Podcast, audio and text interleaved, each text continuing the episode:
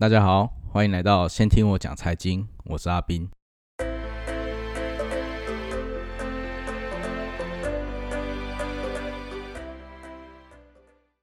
相信大家都知道，这一周是我们交换讲对方主题的一周嘛，而我抽到的就是 Man 的主题财经。虽然是这么说啦，但其实，在财经方面，我懂的并不是特别的多，因为我是从工科出来的啦。所以在这边，我就讲讲我最熟的东西，那就是比特币。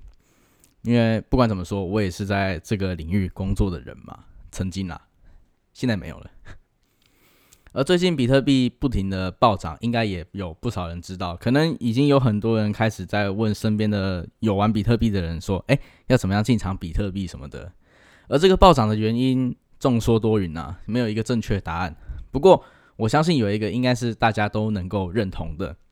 那就是灰度信托机构，他们非常有利助于比特币的上涨。但其实他们的信托机构的主要目的并不是为了买比特币上涨，而是另外一件事情。那么我们这一期的主题就来讲一下关于灰度信托机构吧。先来介绍一下灰度投资公司是谁。灰度投资公司的雏形是由私募股权交易平台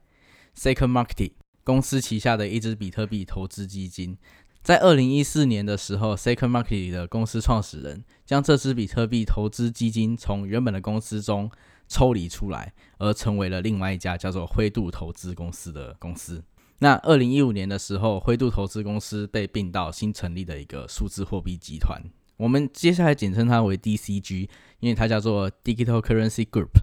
DCG 不仅仅是专注于在数字货币还有区块链的投资啊，同时它也是一个初创企业的孵化器。DCG 旗下除了灰度投资公司以外，还有加密货币场外交易经纪商以及区块链新闻资讯网站 CoinDesk 两家子公司，还有他投资的其他一百五十多个区块链公司以及项目。其实基本上在灰度的投资版图中，你应该可以看到将近九十趴的交易所还有项目都可以看到他们的名字，就是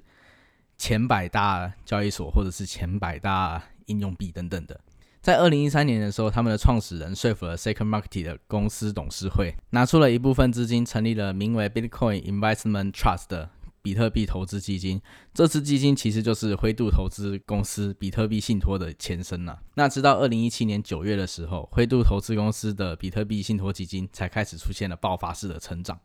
现在它已经成为了全球最大的投资比特币的信托基金。拥有的比特币数量超过了四十点八五万枚，其实是相当的多，因为将近占了比特币总量的两趴。那除了他们的信托基金之外，公司还额外推出了 BCH、ETH、LTC、XLM、XRP、ZEC 的信托基金，而这些也包含了主流币种的复合型加密基金。他们的产品购买形式可以分为资金的出资以及实物的出资。实物的出资其实指的就是投资者直接将支付的现金交给 DCG 旗下的场外交易经纪商，经纪商收到付款后会按照市价兑换成指定的加密货币，像是 BTC 或者是 ETH 等等的，然后再将这些加密货币交给灰度投资公司。灰度投资公司收到加密货币后，会将其托管到 CoinDesk Custody 中。同时发行对等的 GBTC 以及 ETHE 或者其他加密货币信托份额。GBTC 代表的是灰度投资公司的 BTC 信托，一份 GBTC 为零点零零零九五七七四 BTC。到目前为止，灰度已经发行了四点二七亿份的 GBTC。那其实这个就是灰度公司的主要盈利，就是他们会借由购买 BTC 之后再卖出 GBTC，而这一部分的。价差就是他们的主要收入来源，所以其实并不是说灰度投资了比特币就代表他们就代表他们是认同比特币这个东西，并且相信它可以一路往上涨。其实并不是，他们主要的目的也是为了套利而已。那除了资金的出资外，灰度投资公司还允许实物的出资。实物的出资指的就是投资者直接将加密货币交付给灰度投资公司，换取 GBTC 以及 EETH 还有其他加密货币的信托份额。而除此之外，灰度投资公司的以下几款加密货币都已经上线了二级市场的交易平台，投资者只需要一个美股账户，就可以直接通过这些二级市场购买我们的加密货币。就可能就是合法的那种取得管道啦，对，因为在最早的时候，其实，在虚拟货币这个圈子里面，其实并没有一个合法的购买管道。灰度投资机构的信托产品其实包含了非常高的溢价哦，他们的以太坊信托基金的溢价率高达了一百二十六趴，而他们的 GBTC 的溢价也长期维持在十八趴左右。讲到这边，就会有人纳闷了：这么高的溢价率，为什么还会有人买？其实他们在每一季度的时候，都会在一级市场对合格投资者还有机构用户开放私募，允许他们通过现金或者加密货币的形式入金到信托，而这个份额最低是五万美元。灰度投资公司的加密货币信托产品为机构用户购买加密货币提供了某一种的便利性。在美国了，机构用户如果直接去市场购买加密货币，其实会受到很多法律啊还有法规的限制，而且异常的繁琐，就是这个过程。那灰度的加密货币信托产品相当于就是一个合法的证券啊，再加上购买也很方便，所以购买信托产品也就相当于间接持有了加密货币，而且还不需要自己去转移或者是储存加密货币，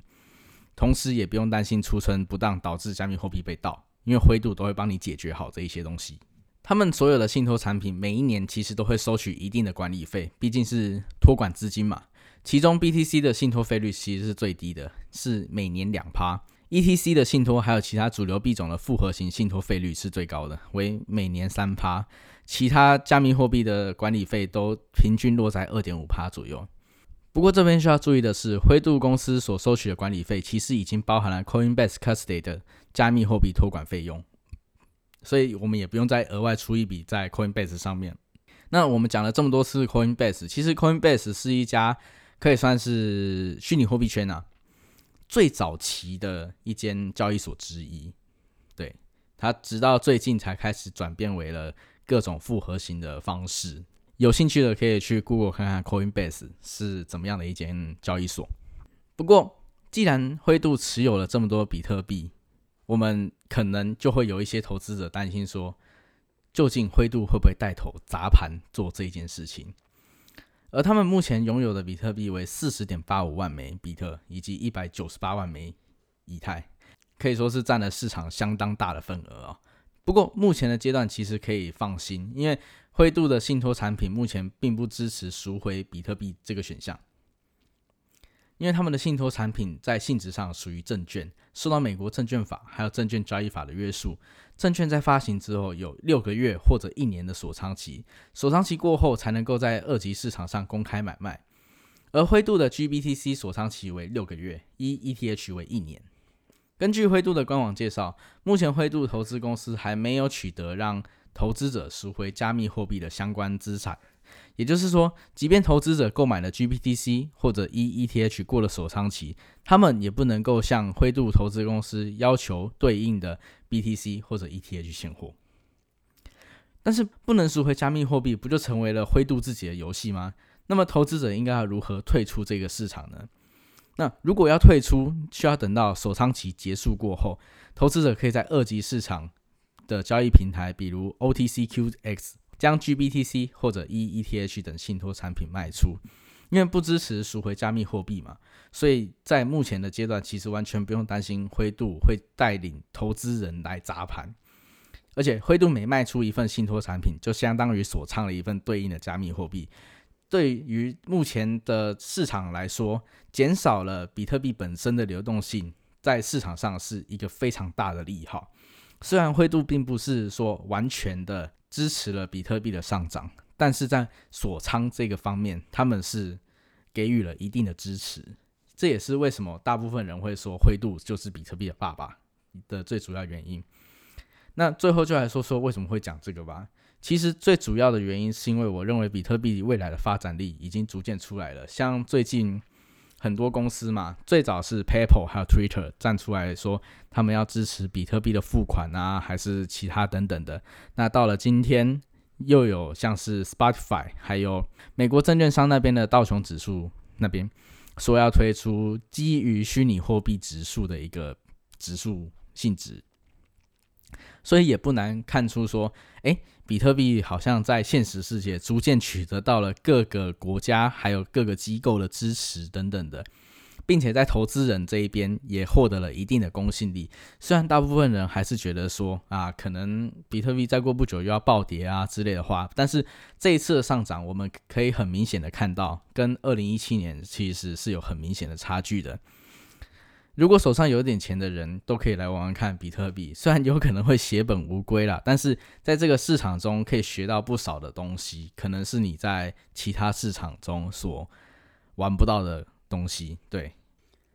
像之前在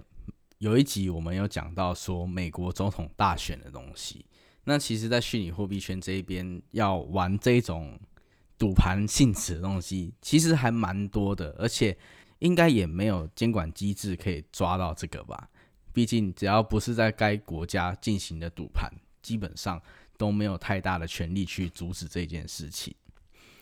所以其实有很多你所想象不到的东西在这个市场中发生，而我们四个人都是在这个圈子里面认识的，所以这个圈子里面的各个动向，我们也算是比较了解。如果各位有兴趣的话，也可以在资讯栏这边一起加入我们的群组来讨论这个市场里的东西。我们也很喜欢跟别人去说哦，我们在这个圈子里面做了什么什么事情等等的。虽然大部分外界的人听到说我们是做交易所的，都会觉得说哦，我们可能是什么诈骗啊之类的东西，但我们只要好好的去跟他们解释，基本上。大部分的人还是都会听一下，就是说我们所讲的内容是什么的，因为也不希望被别人误会为是什么哦诈骗啊，还是怎样的。其实那感觉并不是特别的好。而且这一次的比特币逐渐受到重视，我们也希望说，在未来讲到这些东西的时候，不会再有人用以异样的眼光来看我们，说哎，这个行业很特别嘛。对啦，现在来看还是蛮特别的啦。没错，那因为先听我讲财经，其实是 Man 的频道嘛，对不对？对，是 Man 的节目啊，不是频道。频道是我们一起的。